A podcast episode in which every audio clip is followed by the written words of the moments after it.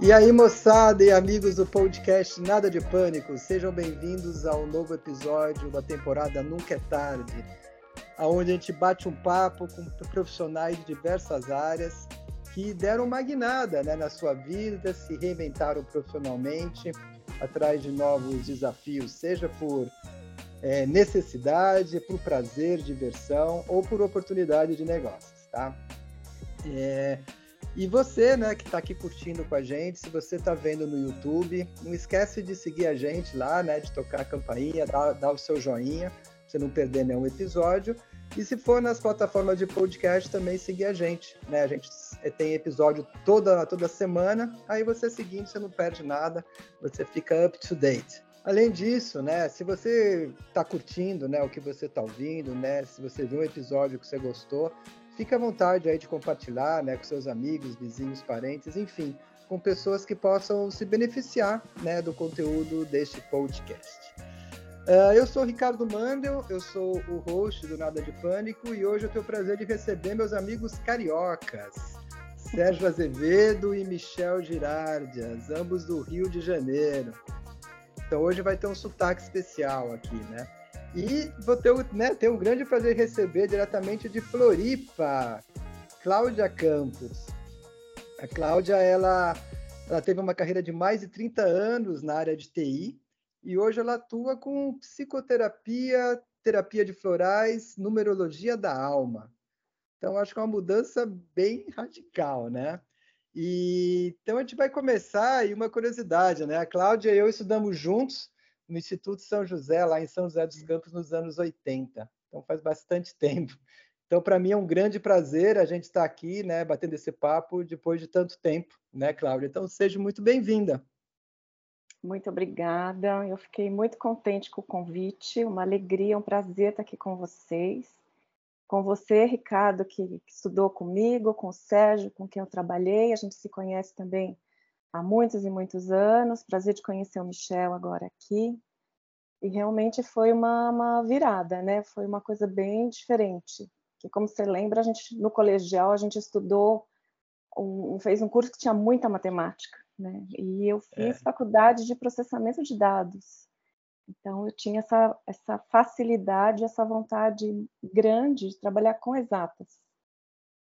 Mas a vida foi me levando para outras coisas, né? Eu fui ficando mais interessada nas pessoas, né? tanto que eu comecei como programadora, virei analista de, de sistemas, analista de negócios, gerente de projeto.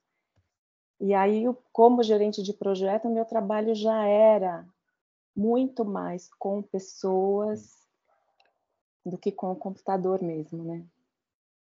E a virada surgiu assim de uma insatisfação muito grande, uma coisa assim de, de alma mesmo. É, ah, é, últimos, legal. É, os últimos anos que eu estava na IBM, eu já não estava encaixando mais ali. Eu já ah. me sentia um peixe fora d'água, não sabia o que, que era.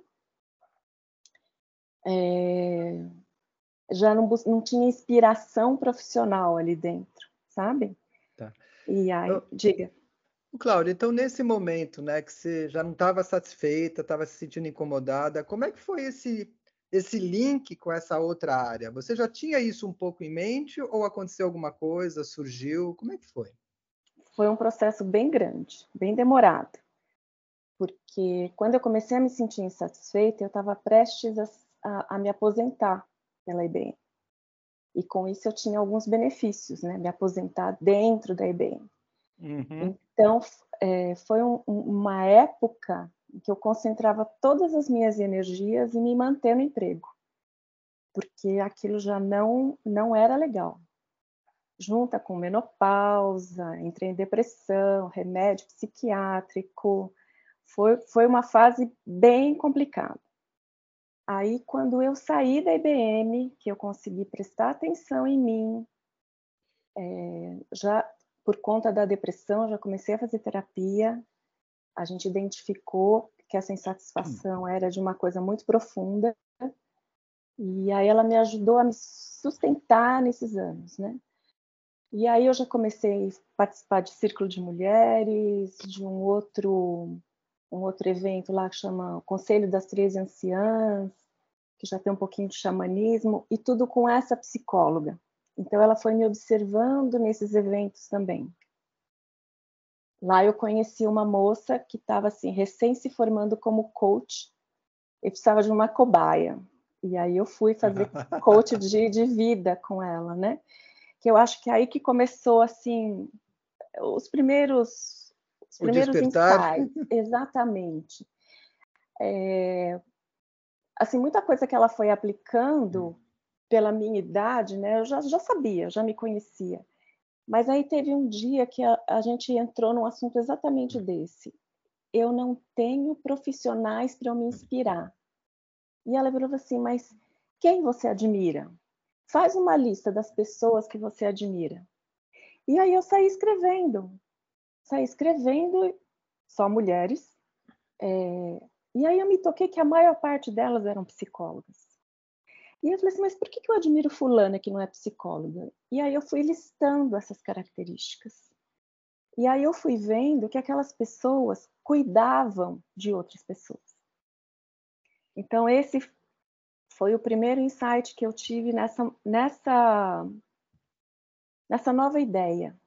E você é. nem pensou, Cláudia, em, em, enquanto isso, a, arrumar uma outra locação em TI? Assim, quando você saiu do DBM, você encerrou realmente a sua, o seu trabalho em TI. Entendi. Sim, sim. Você eu não, não queria mais aquele. Não, não queria. Ah. Eu queria nem ouvir falar. Tem muita coisa do trabalho de TI que as pessoas falam assim, falam assim, eu acho que eu já escutei isso antes.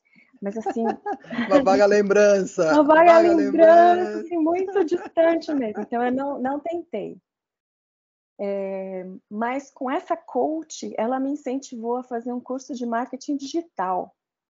E eu, muito ingênua, achei o máximo, vamos fazer o curso de marketing digital, não sei o quê. Ingênua, porque está escrito no nome, é digital. E aí tinha muita automação, tinha muita coisa fazendo no computador. Eu falei assim, gente, aonde eu me meti? Mas eu tô acho fora. que. Estou fora! Mas como tudo que a gente aprende é, é bagagem, né? Uhum. Não, não perdi de tudo. Por exemplo, eu perdi o medo de câmera, câmera. Perdi o, o medo de ficar de frente de uma câmera. Porque lá a gente fez muito disso, de gravar vídeo, de postar, de compartilhar. O que que, o que, que, o, o que, que se fala, como se fala, como se comporta. É, mas aí, ainda nesse processo, junto com a psicóloga, ela me falava assim: eu te vejo como uma terapeuta. Falei, imagina, eu só sei fazer gerência de projetos, é louca. Não. Como diz o nome do programa, pânico, né? Pânico. Imagina, eu não sei fazer mais nada, eu só sei trabalhar com isso e tal. Ela falou assim: você já é terapeuta, você está precisando de um diploma, vai estudar. Vai estudar. E aí ela me sugeriu a psicologia transpessoal, que é uma pós-graduação. E isso já você fora da IBM ou paralela? No mesmo ano que eu saí da IBM.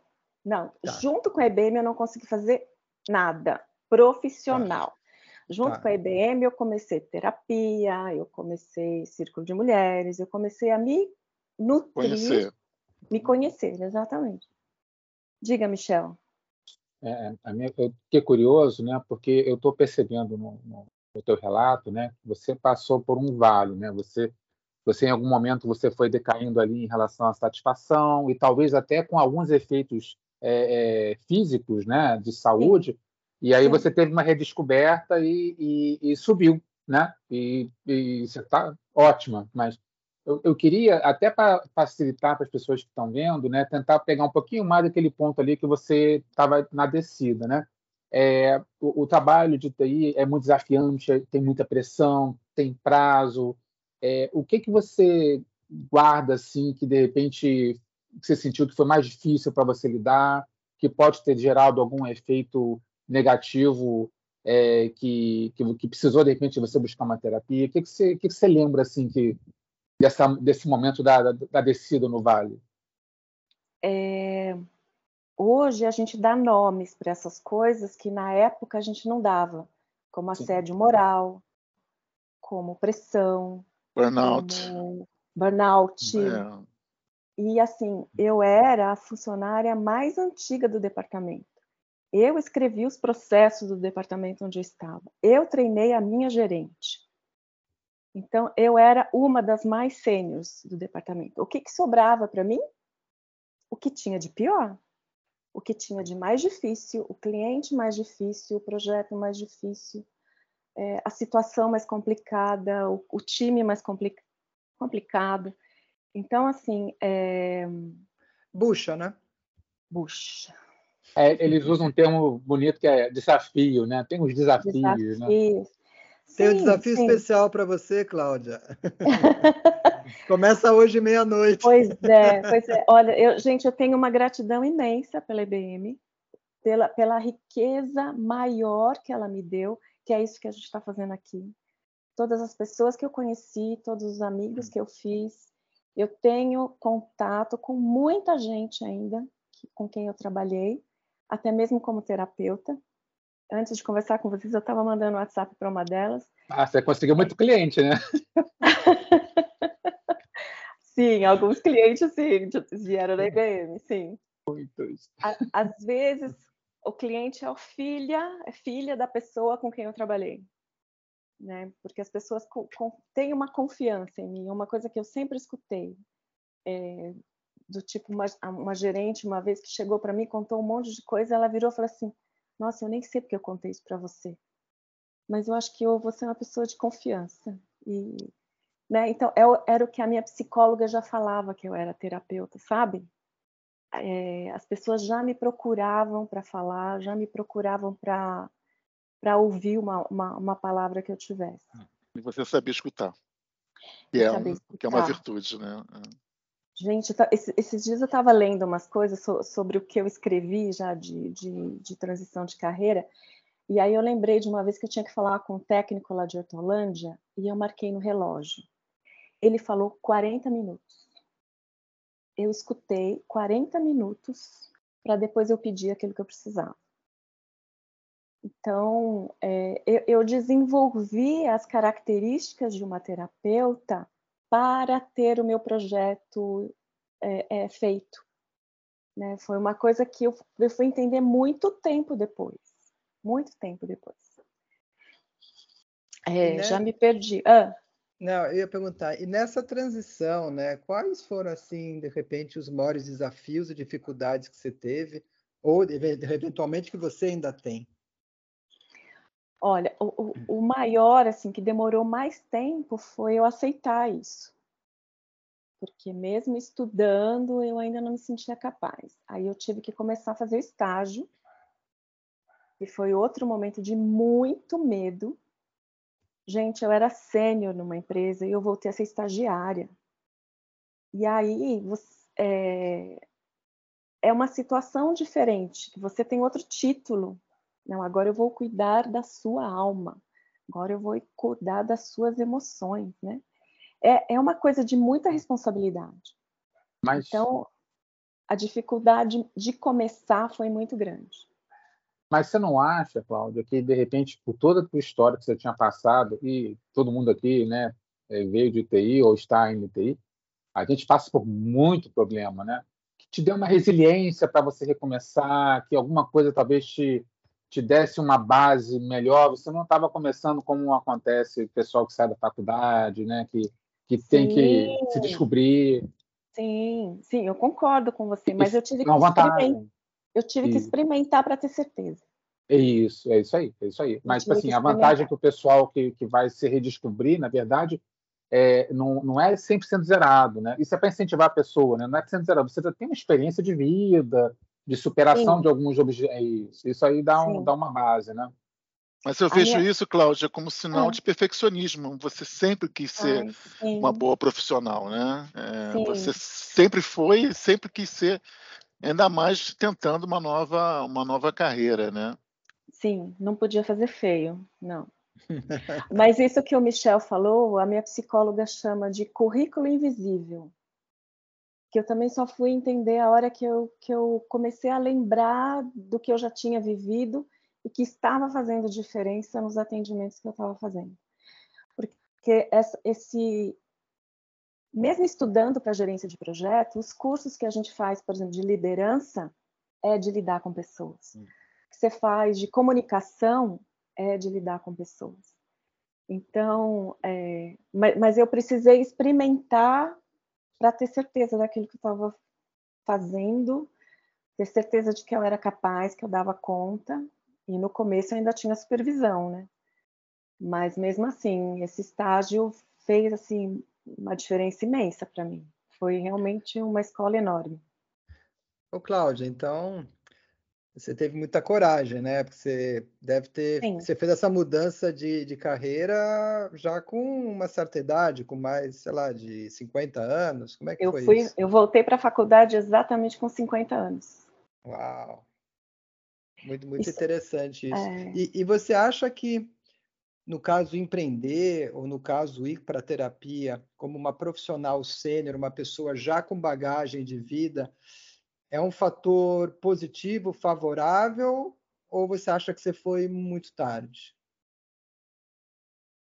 Eu não conseguiria antes. Eu, eu consigo ver a historinha da minha vida e, e, e tudo aconteceu porque uma outra coisa tinha acontecido antes. Então, eu tá. jamais faria uma, hum. uma faculdade de psicologia com 18 anos, porque o meu, meu mundo era matemática. É, durante a, a, a, IBM, eu também não conseguia me ver como uma pessoa que cuida de outra. Né? Então, eu precisei de todo esse processo mesmo para chegar lá. E uma coisa interessante da idade que você falou, a gente costuma ter uma, uma crisezinha entre 42, 49 anos, um pouquinho menos, um pouquinho mais, que é uma, uma, uma idade que a gente já trabalhou, já ganhou dinheiro, já tem uma estrutura, e aí a gente começa a olhar para os 50 anos, que é o tal da meia-idade, que tem, é, tem psicó, psicólogo, não, como é que fala? Tem autor de psicologia que coloca essa meia-idade em momentos diferentes, né? Uhum. Mas aos 49 anos, que é exatamente 7 vezes 7, né? são 7 setênios, oh, é um cabalístico é um, já, hein? Cabalístico, sim, sem dúvida. Adoro todas essas coisas. É, é um momento de reavaliar a vida. E, e, e, uma imagem que um psicólogo uma vez me deu que eu achei muito legal, muito legal. Ele falou assim: tem gente que fala assim que é a hora que começa a descer a montanha, né? Ele falou: não, eu imagino que durante a vida a gente vai subindo essa montanha, enchendo de instrumentos a mochila, e quando a gente chega nessa fase, a gente está diante de um planalto, né? Porque a gente subiu um planalto infinito, com infinitas possibilidades. E aí, com aquilo que você tem aqui na bagagem, você escolhe que caminho você quer trilhar. Então, é, é, é bem isso que você falou de assim, de ter muitas possibilidades, de ter é, hum. é, infinitas possibilidades do que você quer fazer, porque você já tem uma bagagem. É, Foi um grande que... diferencial, né, Cláudia? Foi um grande diferencial Sim. isso, né? Sim. E eu entendo até que, assim, não sei se eu estou com uma visão é, errada, né? Você pode me confirmar isso, mas hoje, hoje eu confiaria muito mais numa psicóloga, numa terapeuta que tem essa bagagem, ou que teve uma, essa bagagem de outra profissão, de mercado, de mercado corporativo, do que uma que se formou agora na faculdade e está começando Exato. agora, entendeu? Entendi. Entendi. Então, eu, eu entendo o que você está falando, até por conta da idade da gente. Uhum. Mas uma coisa que, que é, me deu pânico também no momento é que uma pessoa muito querida me falou assim: você vai fazer essa pós-graduação, você não vai fazer a graduação, você vai estudar isso, aquilo, como se eu tivesse que estudar mais 15 anos. Hum. Você nunca vai ser como a fulana de tal, que é uma psicóloga que eu admiro. Aquilo me deixou super para baixo. Até a hora que, ela, que eu pensei assim, mas aquela psicóloga nunca vai conseguir ser uma Cláudia. Exatamente. Por conta, por conta disso. Então, assim, ela desde os 18 anos, ela está estudando psicologia. Ela já estudou anos-luz de psicologia a mais do que eu. Mas ela não teve essa vivência corporativa. Então, Exatamente. Então, assim, tem, tem mercado para as duas. Tem gente é. que vai procurar e tem gente que vai querer fazer comigo. É, e, e, querendo ou não, né, todos nós somos únicos, porque a gente trilha um Exatamente. caminho que é único, a gente é passa único. por experiências únicas, que Sim. podem servir em algum momento para uma determinada situação ou para outra, mas que só você vai conseguir dar aquilo porque foi aquilo que você vivenciou, né? Vai lá, Michel.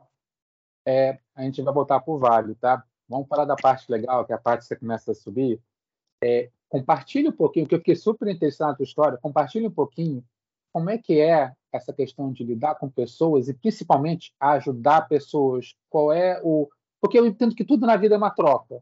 Então, Sim. eu queria saber como é que você se sente, né, quando você percebe que uma pessoa, você está conseguindo é, ajudar essa pessoa, ela está superando uma dificuldade, está se sentindo melhor. Compartilhe um pouquinho isso com a gente, por favor.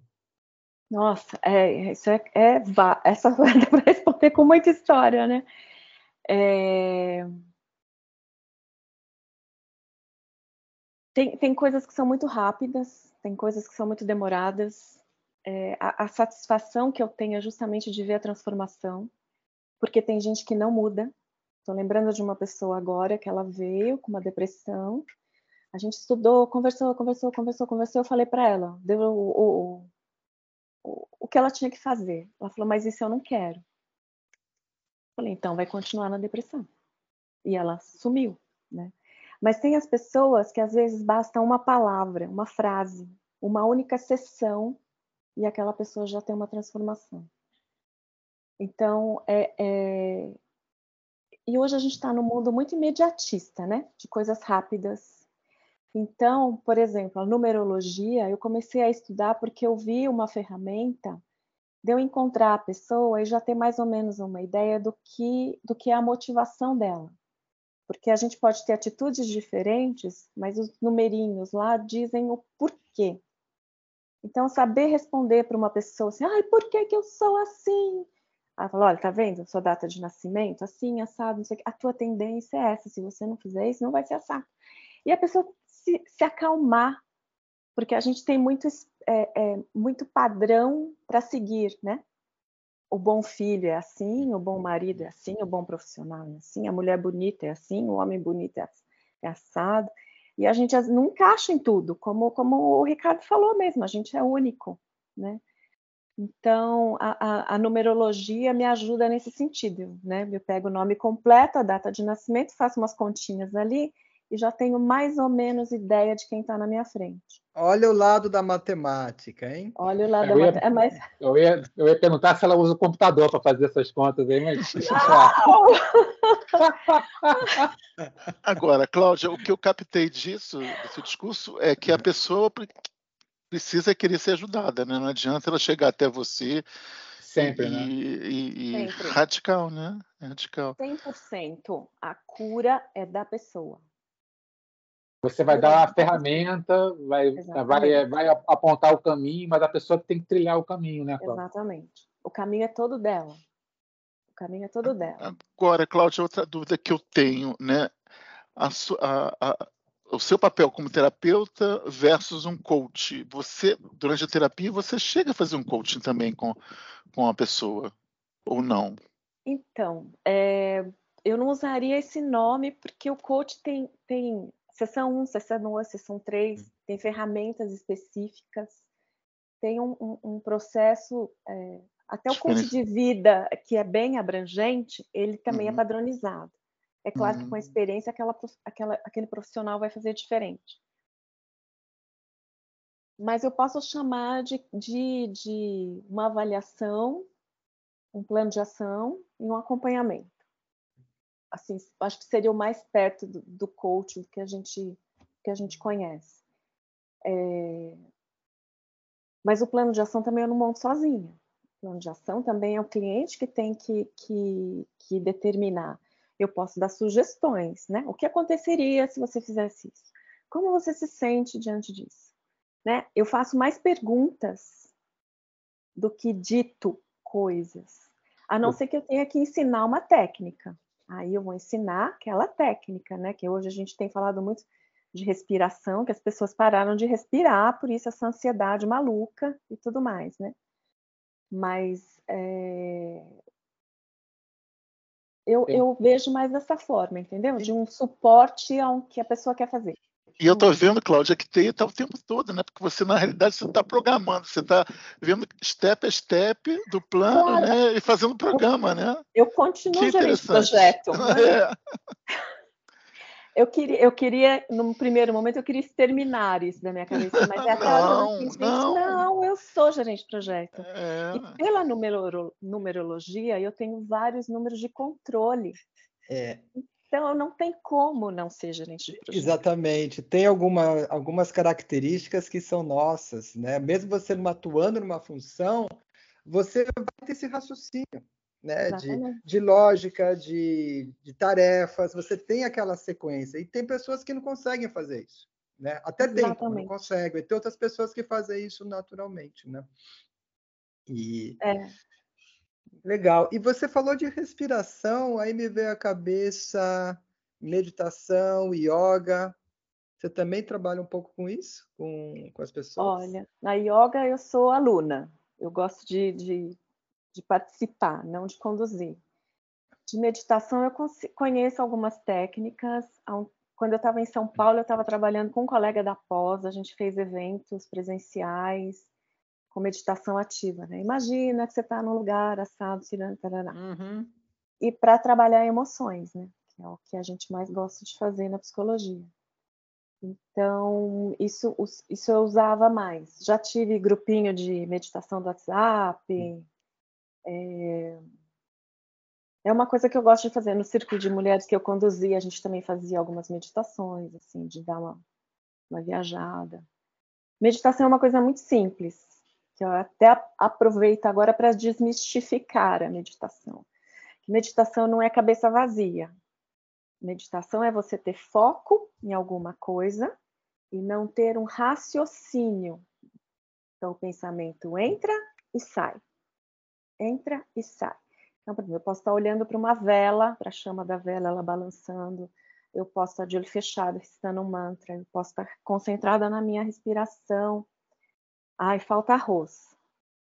Eu não vou evoluir nesse pensamento. Então, também vou no supermercado, tal hora, porque eu faço isso. Não, então. Tá faltando arroz. Vai embora.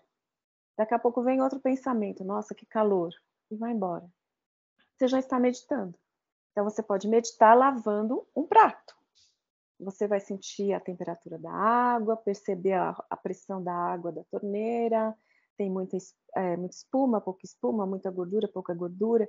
Se você estiver concentrado numa coisa só, que é o que a gente não faz, e não deixar vir um pensamento e ficar raciocinando em cima, você está meditando. É, senão a tua cabeça está num multitasking, né, é, contínuo. É, exatamente. E isso traz descanso mental, né? É. Diga, Michel. Eu, eu achei interessante que a gente estava numa linha aí de como é que, de repente, a tua experiência em gerência de projetos, né, que boa parte da, da tua carreira de TI nessa área, é, faz um diferencial né, é, na, no, nas tuas atividades atuais. Né? E, e, uma conversa que eu tenho muito com o Mando em relação à, à revisão que foi feita aí para metodologia ágil, que é focada em gerência de projetos, onde o foco é o indivíduo e é menos em processo. E o que eu percebo, né, é, no que você está falando, posso estar errado, mas aí você me corrige, mas é que te dá uma sensibilidade, o teu background, né, e o que você tem de adicional agora são, você tem várias metodologias, né, que vou, vou tirar a palavra metodologias, vou botar ferramentas. Você hoje tem um, um, um framework, de, ó, uma palavra difícil, framework de ferramentas para ajudar a identificar o problema da pessoa, para orientar, mas aí tem uma jornada da própria pessoa pelo, pelo autoconhecimento. Você vai pegar gente que está mais Sim. madura, você vai precisar Sim. fazer um, um trabalho mais, é, mais breve, que vai ser mais efetivo. Você tem uma pessoa que está bem verde ainda, que tem que ser é, é, é direcionada para um caminho. Estou falando muita bobagem ou está mais ou menos como você vê? Está perfeito, está perfeito, é isso mesmo. Mas eu coloco mais uma coisa, porque eu tive que desenvolver uma sensibilidade que eu já tinha um potencial, é, já exercia na IBM, mas eu tive que desenvolver isso, porque a gente. É... Eu vou falar intuição. Eu uso intuição. Eu uso o que eu sinto em relação àquela pessoa para aquilo que eu quero desenvolver. Então, assim, o mental acabou tendo um, um ele deixou de ser o principal papel, o, o, hum. o, o, principal nessa história, né? Então, o caminho do coração ele é maior agora do que o caminho mental. Eu acho que, que você encontrou um equilíbrio interessante né, entre o racional né, e a questão emocional, a sensibilidade. Como gente de projeto, por exemplo, a gente hoje em dia tem que identificar numa equipe às vezes grande, mas os diferentes perfis, verificar o que, que funciona melhor para um, o que, que funciona melhor para outro. Uhum. E aí eu vejo isso, né? Só que o teu foco não é em projeto, o teu foco é em indivíduo, né? Você vai, é. vai ajudar aquele indivíduo a alcançar os objetivos dele, mas é. deve ser uma coisa muito bacana. É. Mas eu lembro de, você falou, eu estava lembrando, quando eu fazia entrevista de pessoas IBMistas para trabalhar na nossa equipe, eu já perguntava signo, eu já perguntava umas coisas que, que já não eram muito padrão, sabe? E, e inter... nunca perguntei, Cláudia, que interessante. Não, sim, porque a gente acabava desenvolvendo alguma coisa que eu entendi a característica daquela pessoa, se ela ia encaixar, porque ela tinha que trabalhar hora extra, ela tinha que trabalhar fim de semana, ela tinha que trabalhar feriado, é, a gente trabalhava o dia inteiro no projeto e de noite ia fazer processo, documentação. Então, assim, tem pessoas que dão conta disso, às vezes viajar, né? Porque às vezes o cliente era em outra cidade. Então, conforme eu ia para essa informalidade, eu acabava entendendo. E assim, eu faz, essas entrevistas eu fazia com um rapaz extremamente racional e ele curtia. Ele curtia isso. Ele ainda falava brincando que eu perguntava signo, a lua, não sei o quê, né, né, né? Mas ele, ele achava interessante porque ele via que contribuía na hora de selecionar a pessoa. A pessoa vinha com certeza de que ia dar certo. Você era muito mais assertiva, né? De escolher as pessoas era. e colocar nas posições corretas, né? Era, era. Porque a gente teve um colega uma vez que hum. foi recrutado pela, é, é, pelo status de gerente de projeto, ele já tinha certificados, e não encaixou na equipe. Entendeu? Pela, pela, pela, pelo jeito que a gente tinha que trabalhar, ele não encaixou. Entendi. Então era, era interessante. E a, a minha ideia era estudar astrologia, também para aplicar, mas aí era muita coisa. Eu falei, não, depois dos 50 mas... anos eu vou, não, não vou me aventurar nisso. E foi a hora que eu achei a, a numerologia e era, era mais rápido, foi mais fácil e, de aprender. E falando em numerologia, numerologia da alma, né? Você pode explicar um pouquinho mais o que é isso? Posso. Eu acho que eu tenho uma visão, mas eu acho que você que pode dar uma geral. Eu não tenho visão alguma, então Também estou zerado aqui. É, é, então, é uma numerologia, numerologia, que veio da Índia. Ela veio é, do, do sikhismo, dentro lá do hinduísmo. E lá ela é chamada de numerologia tântrica. Como o tantrismo aqui no Brasil já tem uma conotação sexual, a minha professora já mudou de nome para coisa para não ter dúvida. E outra coisa que faz muita diferença é que existe a numerologia pitagórica, que é aquela que usa o nome da gente mais a data de nascimento, e aí tem o seu número do trabalho, o seu número na família, tem um monte de número, faz previsão. Uhum. Quando você tiver 59 anos, não, não, não, a gente não faz isso. A gente só faz conta com a data de nascimento, faz um mapinha com os desafios e com os dons da pessoa. Então, os desafios internos, eu comigo mesma, os desafios externos, eu com as outras pessoas, e o que eu já tenho bagagem para me ajudar nesses desafios. Então, olhando essa, esses números todos, a gente consegue ver assim um, um mapa que de uma pessoa que tem uma vida fácil, vamos dizer assim, entre aspas, né? Ou as pessoas que têm conflitos internos, que um número manda para um lado, outro número manda para o outro, então ela se vê em conflito o tempo todo do que decidir, do que fazer, de como, como agir. É... Eu acho que ajuda muito no entendimento, quando a gente faz o um mapa de mãe com filho, esposa, marido, né? a sinastria, né? mapa com mapa, uhum. fica uma coisa mais assim, então agora eu entendo porque essa pessoa faz isso, porque ela não sabe ser diferente É uma então, ciência, então, né, Cláudia? É, é. E é uma atividade pontual, né? Eu quero fazer um mapa com você, eu te passo a minha, minhas, minhas datas e você me devolve um, um estudo, é isso? Ou é uma, é. Te, é, ou é uma terapia? Ou são sessões? Assim? É, ou são sessões. Como é que, eu como diria é que... que... é uma coisa. É, é, é, não, não é uma coisa momentânea. Como é que eu explico isso?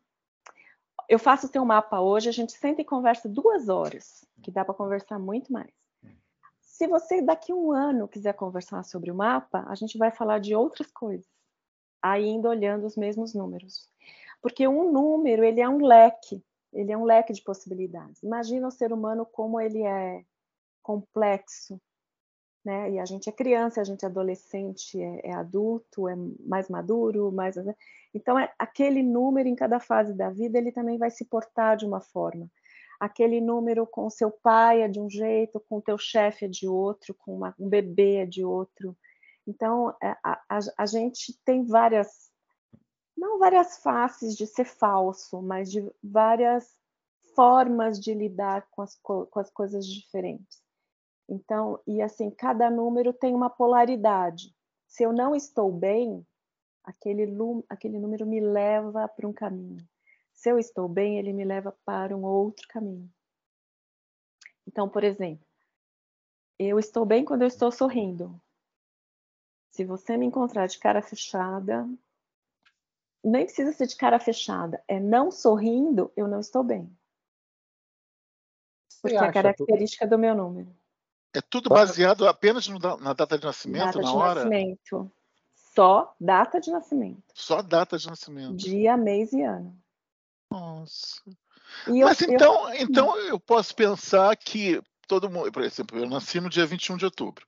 Então, de 62. Então, todo mundo que nasceu nessa data vai ter as mesmas características? Não sei se é uma pergunta. As mesmas por... tendências. As tendências. Ah. Nós temos livre-arbítrio. Hum. Eu escolho. O meio influencia também, não tem? Claro, claro, claro. É, o caminho, claro. você tem um caminho, mas ele vai fazendo isso, né? Sim, sim, exatamente. Por, como a gente, às vezes, eu não sei se vocês já conheceram gêmeos, que nasceram com minutos de diferença. Eu conheço gêmeos idênticos, que eu olho para um, eu sei quem é o fulano e quem é o Beltrano. Um é mais sorridente que o outro, um é mais, sei lá, mais informal, introspectivo, né? Introspectivo. Mas assim, às vezes a gente tá parado, eu bato o olho, eu sei quem é. Então, cada um tem a sua, a sua individualidade, né? E você consegue pegar isso no mapa? Assim, vou te apresentar gêmeos que nasceram com minutos de diferença, mesma data. Você consegue diferenciar os mapa, o mapa de então, cada um? Se eu olhar só o mapa, são as mesmas tendências, os mesmos potenciais, as mesmas motivações. Hum. Mas cada um vai usar de um jeito diferente. Por exemplo, você falou que é de outubro. Quantas pessoas nasceram em outubro? Então, todas as pessoas de outubro são iguais? Não. Que, é, que a, a, por exemplo, até a, a, astrologia, quando a gente divide em signos, fala assim, ah, todo mundo que é de Libra é de um jeito? Não. Não. Porque o ascendente é outro, a Lua está em outro lugar, aí o planeta não sei o quê, com quadratura, com não sei das quantas. Então, assim, é, é, é muito, é, é, é particular, é individual. Porque a é, gente tem... não é um ser, a gente não é corpo, né? Nós somos um ser espiritual. Eu acredito que nós somos um ser espiritual com infinitas possibilidades. Estamos aqui nesse momento com esse corpo que nos limita, porque nós podemos muito mais. Então a gente já vem com uma bagagem, a gente já vem com uma personalidade de crianças, bebezinhos, que você já vê um, um, pouco de, de, de de quem é aquela pessoa. Já é uma pessoa ali, né? É. Legal. Bem, esse papo de numerologia é muito interessante e eu, eu tenho certeza que vocês que estão vendo a gente, que estão ouvindo, estão curtindo muito, né? Realmente é muito intrigante. Certamente daria para a gente falar muito mais, né? E então eu queria né, agradecer muito a Cláudia aí por todo esse, esse ensinamento que ela está dando para a gente, né?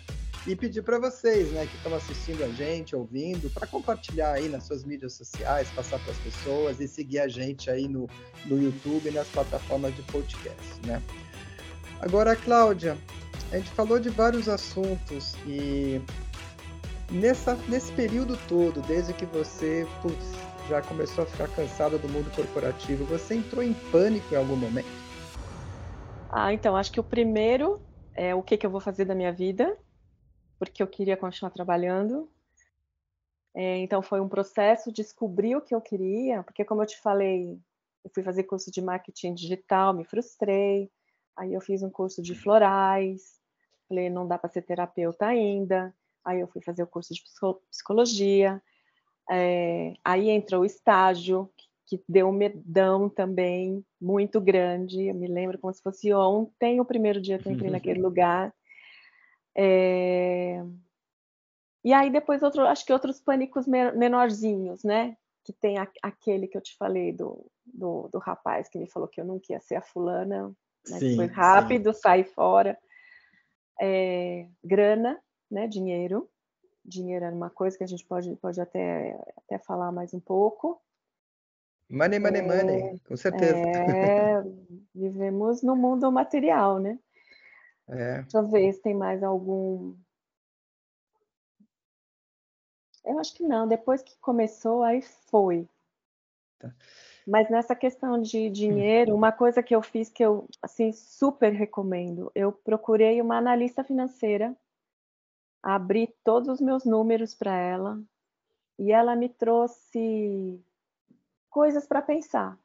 Então, assim, é, eu tinha meu Excel com os meus, meus acompanhamentos e tudo mais, mas eu acho que, assim, para quem muda de carreira, para quem se aposenta, para quem já não vai ter um, um, um, salário alto por muito tempo, hum.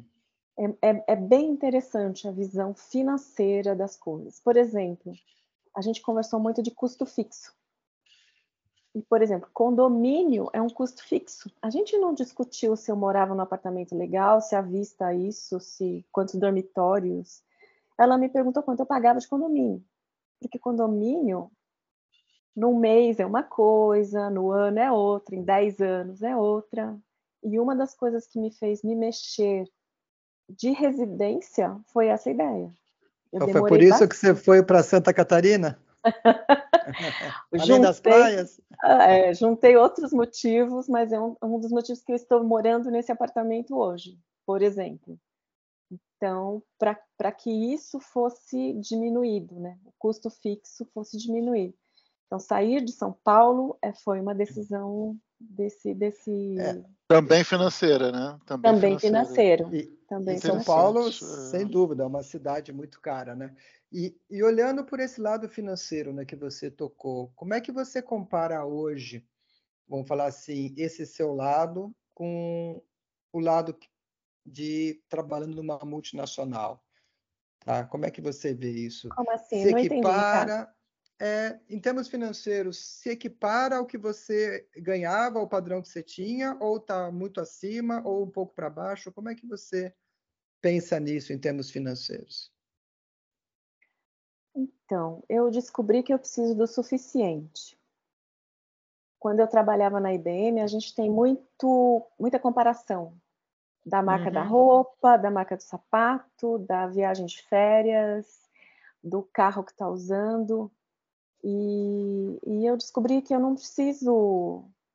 Eu descobri do que eu preciso de verdade. Então, eu, eu, eu trabalho para ter aquele hum. suficiente e o que te faz feliz, né? Paz. É. é. O, que, o que mais eu valorizo hoje é a minha paz. O, então... Só, só com uma coisa que eu escutei recentemente, Paulo, desculpa, acho que eu já te cortei, mas é, eu, eu assisti uma palestra que, que, que o cara falava isso, ele trabalhava no escritório, ele até ganhava bem, mas ele, ele, ele ficava muito longe da família e a dedicação era muito grande, então ele, ele comparou com uma, uma gaiola de ouro. Tipo assim, ah, eu estava ganhando até bem, mas eu me sentia sufocado e eu queria fazer outras coisas. E, e, e o prazer que ele teve em, em, em, buscar uma outra, uma outra realidade para ele, né? financeiramente ele ficou tão bem ou até melhor, mas o, o, o prazer que ele teve em relação à a, a, a, paz de espírito, né? A, nossa, ele fala que não tem preço. É, se ele tivesse que fazer a decisão para ficar até ganhando menos que ele ganhava, ele teria feito. Eu achei meio interessante esse depoimento. Eu acho que é o que a Cláudia está falando. É isso mesmo. É. É. E hoje a gente acho... você pode se considerar realizada, Cláudia? Eu acho que sim. Eu acho que sim. Eu, eu, me realizo em cada pessoa que eu encontro. Em cada pessoa que, que eu encontro e que no dia, na semana seguinte aquela pessoa está hum. melhor, isso, isso não tem preço que pague. Não tem é. preço que pague. Você, você sentir que você está ajudando realmente as pessoas, é. né? Fazendo a diferença, né? Exatamente. E, e uma coisa acho que interessante, né? Porque como cada pessoa é única e diferente, então cada pessoa vai ser uma experiência nova, né? Então Exatamente. isso acho que é muito interessante. Exatamente. Uhum. É, então, Legal. você comparando a Cláudia da IBM com a Cláudia de hoje, é, é muito diferente. Eu não, não consigo mais me olhar daquela forma, sabe? É, é, é muita coisa diferente já. Isso por, significa que você não tem estresse? Então, vamos, vamos, vamos conceituar, né? vamos. O estresse é aquilo Nível que motiva a gente, exatamente, né? Tem aqueles, por exemplo, quando eu encontro uma pessoa nova com um problema que eu nunca lidei, é um estresse. Mas não é uma coisa que tira o meu sono, que me atrapalha a vida. É um estresse que me motiva a estudar, me motiva a testar ferramentas ou, ou, ou, ou conversas, é, mas aquele nível de estresse que junta com pressão, com assédio e tudo mais que a gente estava falando, nem pensar, nem pensar. Agora eu me dedico a, a, fazer as coisas que eu gosto. Então eu tenho meu trabalho voluntário, também é mais uma transformação na minha vida, que agora eu estou trabalhando dentro do presídio, dentro, oh, de uma, é, dentro de uma pastoral carcerária, está surgindo oportunidade agora de eu entrar lá no presídio para fazer um grupo com um trabalho com um grupo de pessoas que estão detentas e é uma é uma é uma visão completamente diferente do que a gente tem aqui do lado de fora, né? Porque a pena é privar de liberdade. Então tudo que é diferente de privar de liberdade é tortura. Então, assim, nossa, abriu um outro mundo para mim, isso, sabe? Eu estou fazendo aula de canto, que era um sonho que eu tinha, continuo fazendo aula de dança. Então, a agenda está na minha mão. Se eu quero ganhar dinheiro, eu abro a agenda. Se eu não preciso mais, eu fecho a agenda. Então, é, é, é uma liberdade incomparável. É o, é o, controle da vida, né? Que, de certa forma, é o que traz a felicidade, quando você faz aquilo que você quer, a hora que você quer, né? Exatamente. E, e uma coisa me chamou a atenção, você falou sempre de mulheres. É, você, o teu público é mais feminino ou você também atende homens? Pois é, era feminino em São Paulo. Aqui eu estou encontrando outra realidade. Eu já estou com, sei lá, não sei se chega a 50% de homens, mas a, aqui eu tenho mais clientes homens. E uma coisa legal. que a gente estava falando de dinheiro que eu acho super importante colocar. É, eu tive muita tranquilidade financeira nesse processo porque eu estava aposentada pela IBM. Eu ainda paguei INSS, não lembro mais quanto tempo, mas durante um tempo. Então hoje eu tenho duas fontes de renda é, quer dizer, da fundação eu já tiro quase que o mínimo. Então eu me dou ao luxo, como eu te falei, de abrir a agenda, fechar a agenda, faço do jeito que eu quero. Mas eu imagino que uma pessoa que tenha o seu salário e queira fazer uma transição de carreira tem que ter um planejamento financeiro muito rigoroso, muito, é, é, sabe, assim, segurar a expectativa do que uhum. quer e se esforçar muito para isso dar certo porque para mim foi mais leve. Entendi. Então, além dessa dica financeira, né, para quem eventualmente pensa em mudar de carreira, você tem alguma outra dica que você queira compartilhar? Ouça seu coração. Hum, Tudo legal. começa ali. Tá. E Cláudia, olhando agora um pouco em retrospectiva, né, de tudo isso, você faria algo diferente? Ou tudo rolou do jeito que precisava, no seu momento, da sua forma? Eu acho que sim. Eu não tenho arrependimentos, né? Eu acho que tudo aconteceu do jeito que tinha que ser. Eu, eu sou fruto de tudo que aconteceu, né? Então, é, não faria nada hum. diferente. Porque mesmo enquanto eu estava em TI, eu adorava aquilo. Eu adorava. Então, não tem um momento que fala assim, não, eu tinha que ter escolhido diferente, não. Entendi.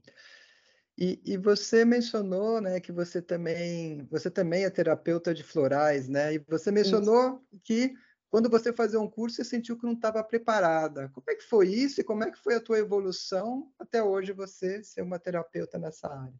Ah, então, eu fiz um curso de um fim de semana, foi um sábado e domingo. A professora falou assim, pode indicar. Eu falei assim, o quê? É o que o, o Sérgio falou da perfeccionismo, né?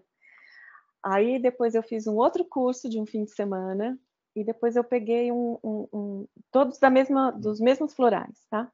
Uhum. E aí eu uhum. fiz um terceiro curso que o, o professor é psicólogo.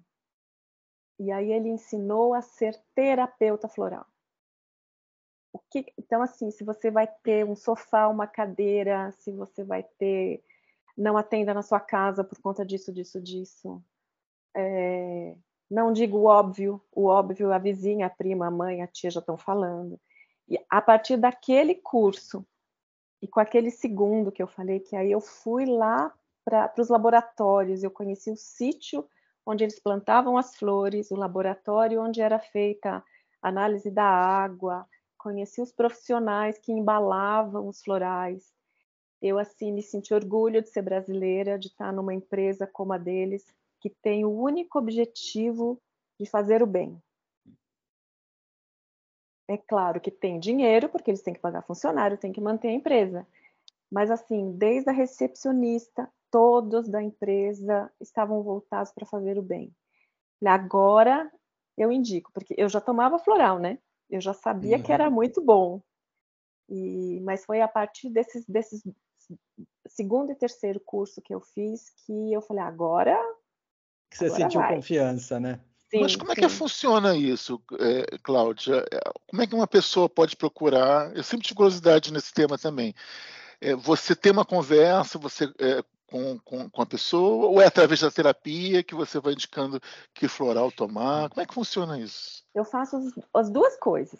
Eu faço a sessão só para indicar o floral, Uhum. É, e, e, uso floral também na, na, terapia. Quem faz psicoterapia comigo ganha tudo junto, a numerologia, tudo, tudo que eu conheço. Tudo, aí eu uso tudo que eu sei. Mas se me chama só para fazer o floral, eu vou investigar o que, que aquela pessoa está querendo e por quê, que, por exemplo, sei lá, 70% dos casos eu estou ansiosa, estou em crise de ansiedade. Mas aí a gente vai entender por quê. Porque a essência floral de ansiedade é uma só, eu posso colocar nove no vidro. Então, vamos buscar o porquê. Como isso está se manifestando? E aí eu indico os florais para aquela pessoa, bem específico para ela. E aí eu faço um acompanhamento, às vezes por WhatsApp, às vezes uma vez por mês a gente conversa. E na psicoterapia é legal porque aí eu estou acompanhando ela semanalmente. Então aí eu vou trocando os florais. E agora eu estou estudando óleos essenciais também. Mas isso, nossa, é, é, é, muito, é muito mais estudo, porque é como comprar um tarja vermelha na farmácia. É um remédio. Tem aqueles óleos essenciais que tem, são mais seguros, como lavanda e laranja doce, que todo mundo tem em casa. Mas se você vai fazer um tratamento de alguém, você tem que estar muito segura daquilo que você está fazendo, porque é, tem casos de pessoas de, de quase a óbito por mau uso de óleo essencial. Nossa! Uau! Eu já comprei muitos. e uso aleatoriamente, até bom saber disso. Não. Eu uso até por causa do cheiro, que é uma ignorância, né? Eu durmo não, com eles. Não, é gostoso. Não, mas, por exemplo, o que, esse óbito que eu estava pensando agora que eu falei, uma mãe, a, a criança estava com uma crise respiratória, ela pegou aquele nebulizador, sabe? O inalador. Hum, botou colocou óleo, óleo de eucalipto naquilo. Nossa. Que A, isso? men- a menina foi parar no hospital e quase foi a óbito. Gente, óleo essencial é Nossa. uma concentração muito grande daquela planta. E a gente tá, a gente acha que remédio é o que a gente compra na farmácia, mas um chá é um remédio, né? Tudo que vem das ervas, das plantas, né? A novalgina vem de uma planta, não sei o que vem de uma planta. Então precisa ter critério, precisa ter critério, sim. Se você quiser, É. depois você me manda a lista dos óleos que Tá você bom. tem, eu te digo. você pode continuar usando. Eu tô mais é Ou querendo pega- fazer uma terapia contigo, Cláudio. Ô, pega... ô, ô, Sérgio, pega leve aí com os olhos, hein? Maneira. Ô, ô, Cláudia, e, e pensando agora, sei lá, em termos de futuro, você pensa nisso? Como é que você vê o futuro? Como é, sei lá, que você se imagina daqui a alguns anos? Tem algum planejamento ou deixa Não. a vida fluir? Não, não tenho planejamento, não. Talvez porque eu ainda esteja muito recente aqui, né? É, tem um, um, um preço que a gente paga para fazer uma mudança de estado. Né? Eu, é, a gente está em outubro, o mês que vem vai fazer dois anos que eu estou aqui. Então é ainda pouco tempo. é pouco tempo, então ainda tem É. muita coisa para conquistar aqui ainda, acho que para fazer para fazer novos planos. Ainda existe a dúvida de retornar para São Paulo? Não, né? Nenhuma, No more, Zero. no more. nem por um segundo. Gente, eu já tive que voltar para São Paulo enquanto estava aqui duas vezes. É desesperador.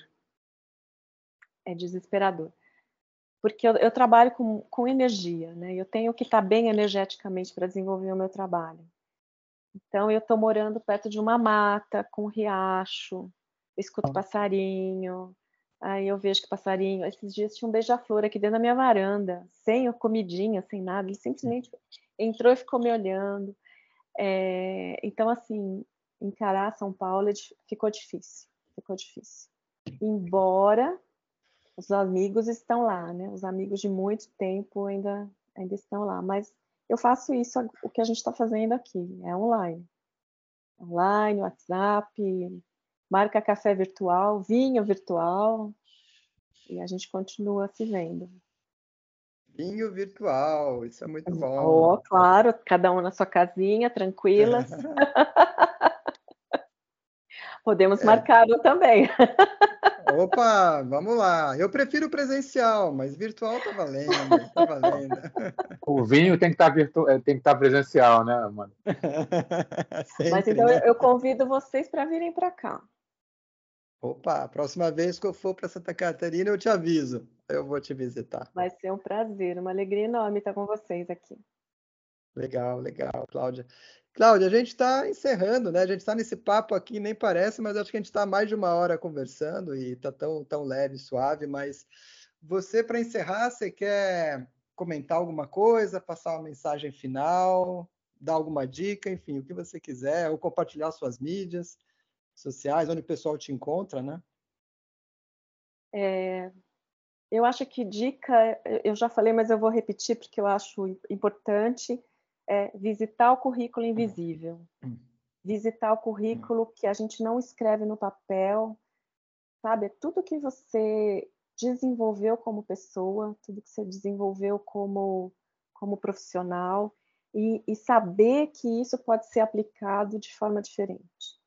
Eu acho que essa é a, é a, é a maior dica, o que foi mais importante para mim, para eu dar, dar esse salto. É acreditar nisso, sabe? Que a gente está pronto para muita coisa. Lembrar daquele planalto com infinitas possibilidades, né? E eu acabo atualizando mais no Instagram. Eu acho que em todas as mídias eu estou como terapeuta Cláudia Campos, tudo grudado no Instagram, no Facebook, no LinkedIn. E eu acho que é isso. Eu quero agradecer o convite, eu me senti querida demais com a ligação do Sérgio, de ser lembrada. E foi uma alegria muito grande estar com vocês. Pode chamar para as próximas, que eu tô, tô dentro. Ah, putz, que legal, Cláudia. Realmente agradeço muito aí o teu tempo e, e você abrir um pouco, né, da sua vida, da sua carreira. Tenho certeza que é, que é muito inspirador para muitas pessoas, tá? Então tudo de bom para você, gratidão. Para vocês também. Obrigado. E agradecer né, ao Michel e o Sérgio que estiveram aqui com a gente hoje no papo, foi muito gostoso.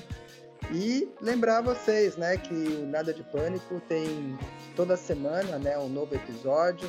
A gente está com a temporada Nunca é Tarde, e que é uma temporada, putz, eu acho super interessante, né? Tantos casos legais, acho que é tão inspirador. E, e convidar vocês, né, para acompanhar sempre a gente toda semana, seja no YouTube, se você prefere ver né, as pessoas, ou de repente só numa mídia tradicional de podcast, que está fazendo alguma coisa e está ouvindo. Né? E também a gente tem uma página é, no LinkedIn, o Nada de Pânico, a gente tem o nosso Instagram, o Nada de Pânico tá? Então vamos encerrando hoje e queria dar um abraço aí para todos vocês e vamos de nunca tarde, afinal a vida é Topic Together. Together.